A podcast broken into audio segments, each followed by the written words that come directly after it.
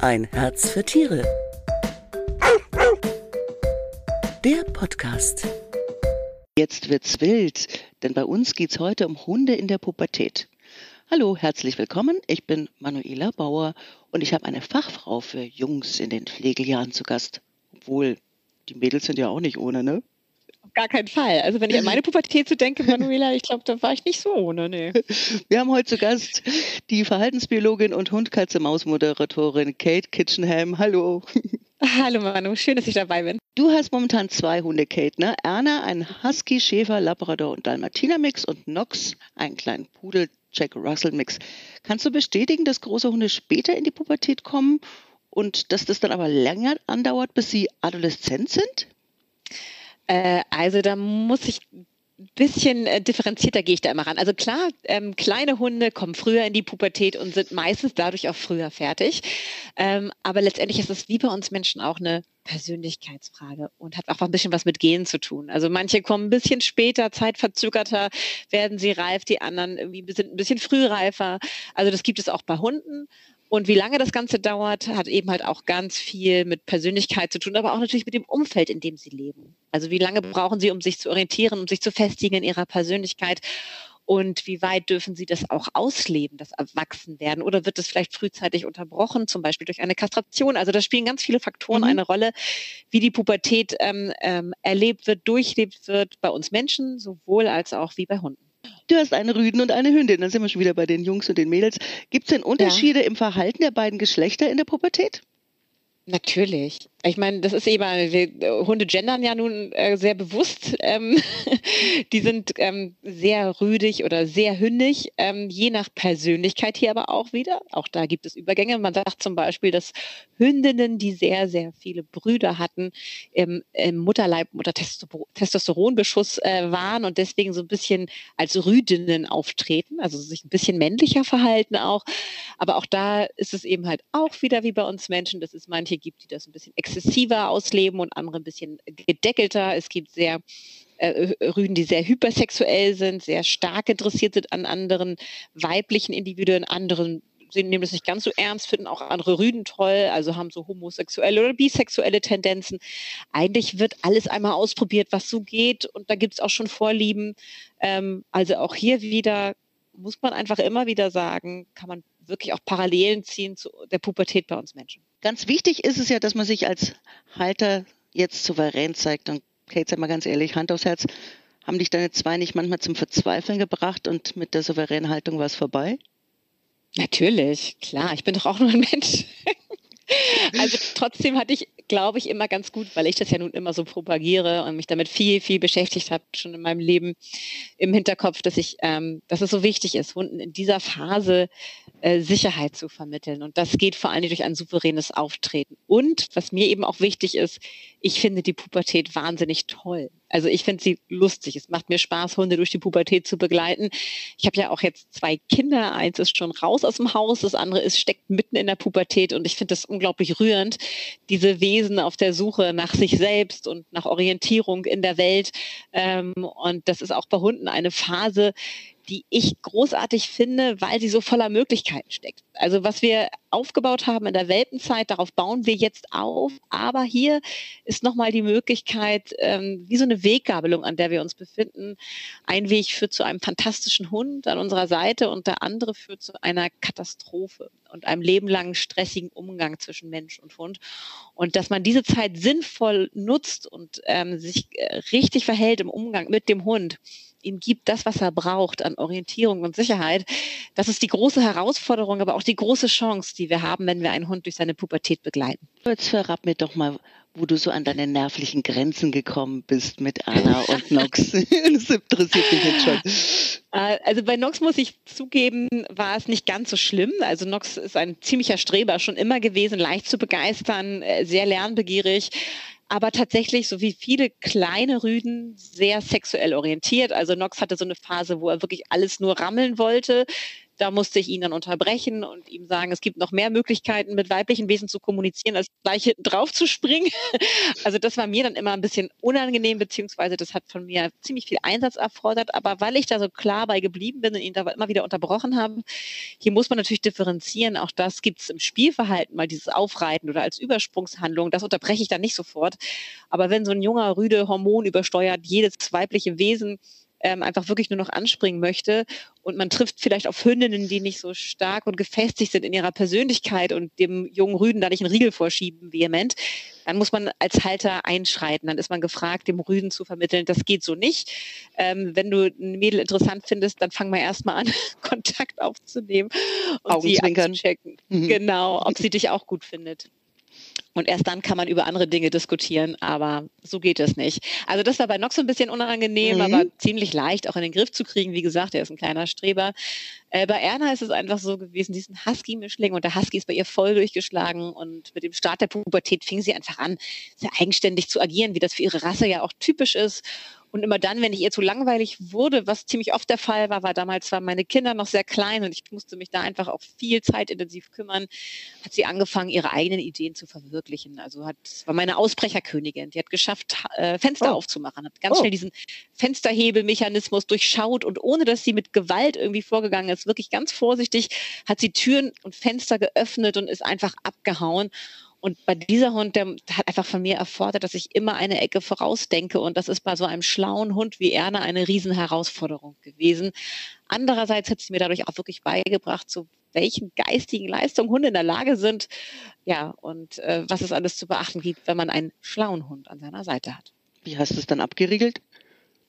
Ich habe ähm, um die Fenster habe ich so Draht gewickelt, um die Fenstermechanik und ähm, die Tür habe ich von innen, äh, die Türklinke abgezogen, weil Hochstellen hat auch nichts gebracht, habe ich auch ganz schnell rausgefunden, wie das geht. Ähm, so hatte ich dann so einen kleinen Hochsicherheitstrakt für meine Ausbrecherkönigin ähm, am Ende, wo ich sie dann wirklich lassen konnte, wenn ich mal einkaufen gefahren bin im Sommer, wenn es zu heiß war im Auto und ich sie zu Hause lassen musste und sicher gehen wollte, dass sie auch wirklich zu Hause bleibt, bis ich zu Hause wieder ankomme. Mhm. Und gibt es eine Möglichkeit, dass man diesen ganzen Stress umgeht, sage ich jetzt mal, wenn man vor der Pubertät kastriert? Eine denkbar schlechte Idee. Mhm. Ähm, also davon mal abgesehen, dass es verboten ist, ist es natürlich einfach auch, ich finde es unfair dem Hund gegenüber. In dem Moment, wo wir uns einen Hund ähm, holen, haben wir eine Verpflichtung, ähm, mit diesem sozialen Wesen unser Leben zu teilen. Und das bedeutet auch, durch Krisen zu marschieren. Und die Pubertät ist eine Chance, aber eben halt auch eine Krisensituation. Es gibt sehr viele Krisensituationen, wo wir an unsere Grenzen gebracht werden. Aber durch das soziale Arbeiten aneinander und miteinander wächst man auch zusammen. Also man beraubt sich selber Chancen mhm. und man beraubt vor allen Dingen den Hund die Möglichkeit, erwachsen zu werden. Wenn ich einen Hund zu früh kastriere, ähm, dann halte ich ihn sein Leben lang in einem etwas jugendlichen Stadium ich unterbinde wichtige Entwicklungen auch im, im Bereich des Gehirns.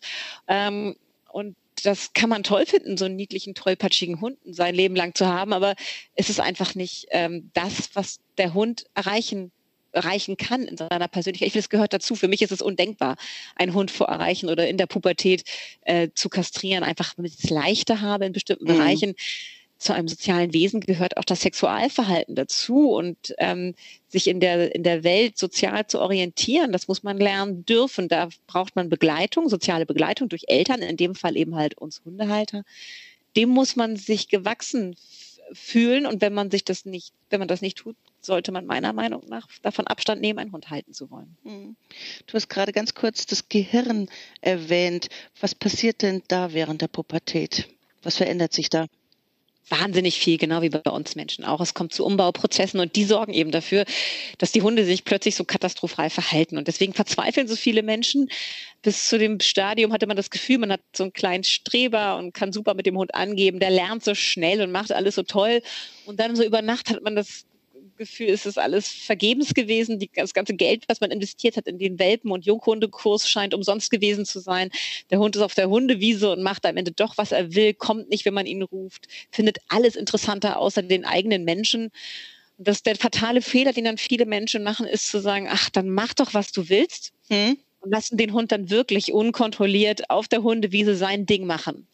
Und das ist alles andere als das, was er in diesem Moment wirklich braucht. Was er in dem Moment braucht, ist jemand, der ihm ein kontrollierten Handlungsfreiraum bietet. Das betone ich immer ganz bewusst, weil dieser unkontrollierte Handlungsfreiraum sorgt dafür, dass Hunde anfangen, sich Strategien zu überlegen, die in den Situationen, in denen sie sich jeweils befinden, die sie aber eigentlich überfordern, wo sie unsere soziale Unterstützung brauchen, aber wir lassen sie allein, da müssen sie sich Strategien überlegen und diese meistens keine so guten Ideen. Also das sind dann mhm. Strategien, die letztendlich dazu führen, dass Hunde unkontrolliertes Aggressionsverhalten zeigen, andere mobben oder eben halt wild jagen gehen und nicht mehr kontrollierbar sind draußen. Also das meinte ich am Anfang mit dieser Weggabelung zu einer Katastrophe in der Mensch-Hund-Beziehung oder zu einer fantastischen Mensch-Hund-Beziehung. Also wenn wir diese Herausforderung Pubertät annehmen und unserem Hund diesen kontrollierten Handlungsfreiraum bieten, also das bedeutet, ihn seine Erfahrung machen lassen, aber unter unserer Aufsicht, unter unserer Kontrolle, ähm, dann haben wir die große Chance, dass der Hund die richtigen Strategien entwickelt im Umgang mit Artgenossen,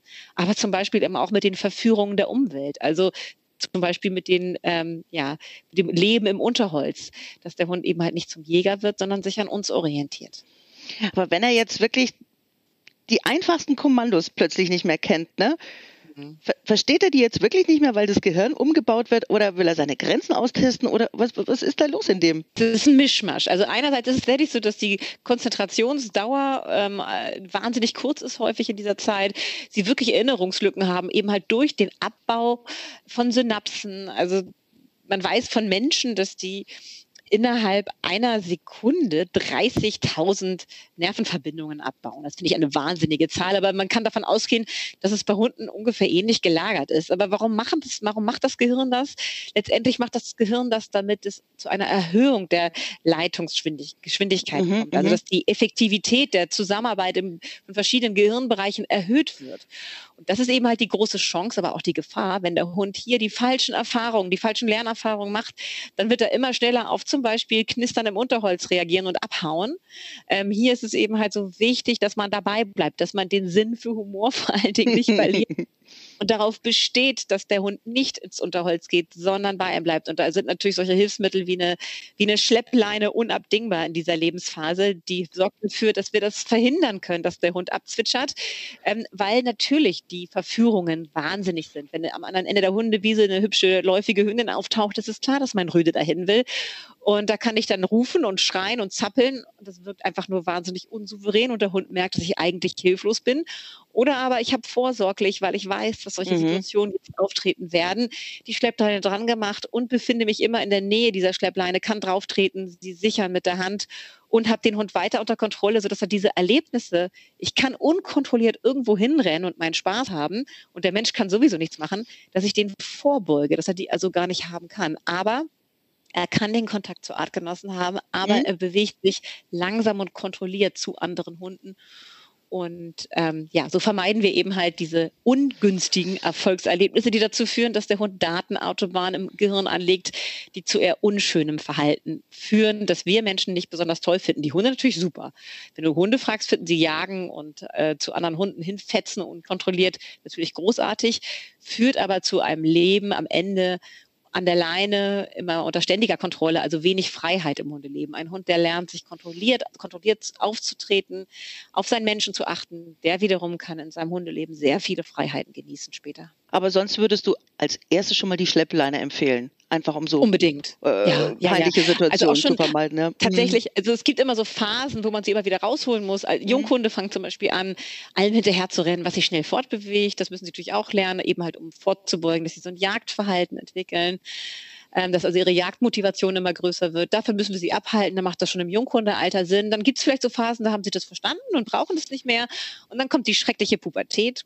Und da haben sie alles vergessen, was sie vorher gelernt haben. Und dann muss man die wieder rauskramen und wieder anlegen. Und dann hat man die wieder, es ist wieder ein treuer Begleiter für eine längere Zeit, bis dann diese fürchterliche Phase vorbei ist und sich alles, was gut ist, gefestigt hat und der Hund ansprechbar wieder ist. Und all das, was ins Welpen, im Welpen, in der Welpenzeit erlernt wurde, wurde weiter, darauf wurde weiter bestanden während der Pubertät. Und wenn die dann überstanden ist, dann kann man anfangen, dem Hund auch einen weiteren Sinn im Leben zu geben. Denn das ist ja etwas, wonach sie auch suchen in der Pubertät. Es geht ja nicht nur darum, alles zu vergessen, was man vorher gelernt hat, ähm, sondern es geht auch darum, etwas äh, zu suchen, Erfolgserlebnisse. Letztendlich sind es Erfolgserlebnisse, wie bei uns Menschen auch. Die suchen Hunde und das hat was mit Dopamin, mit Botenstoffen zu tun, die dafür sorgen, dass wir uns gut fühlen. Und da ist eben halt der Mensch gefragt, dass er dem Hund die Erfolgserlebnisse gönnt, die Sinn machen. Also zum Beispiel ähm, in der Kooperation mit dem Menschen, ähm, dass wir zusammen etwas uns erarbeiten, zusammen eine, ein Hobby finden, das uns beiden Spaß macht, wo wir Erfolgserlebnisse generieren,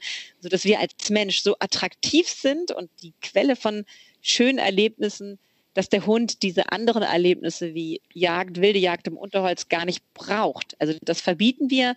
Im Gegenzug müssen wir ihm ganz viel bieten, damit es sich für ihn lohnt ähm, auf all das, was er eigentlich gerne machen würde, wenn man ihn freie, freie Fahrt lassen würde, ähm, dass er darauf auch wirklich verzichten kann, ohne dass es dabei zu einem richtigen Verzicht kommt, weil wir es ersetzen durch ganz positive Erlebnisse mit uns Menschen. Das ist ein positives Abschlusswort.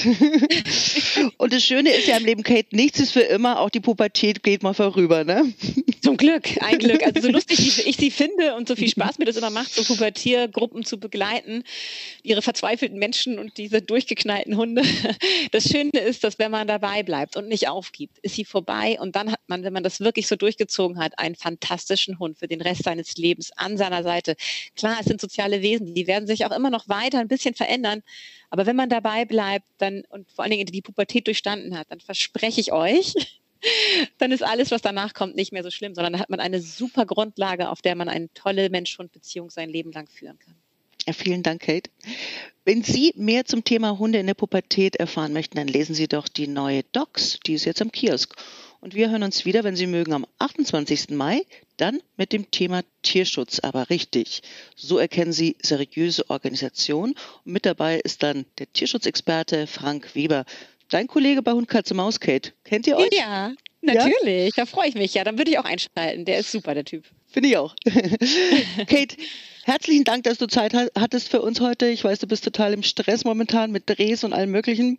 Hat ja, mich sehr Problem. gefreut. Vielen, vielen Hab ich Dank. gerne gemacht. Sehr gerne. Mach's gut, Manu. Tschüss. Ein Herz für Tiere. Der Podcast.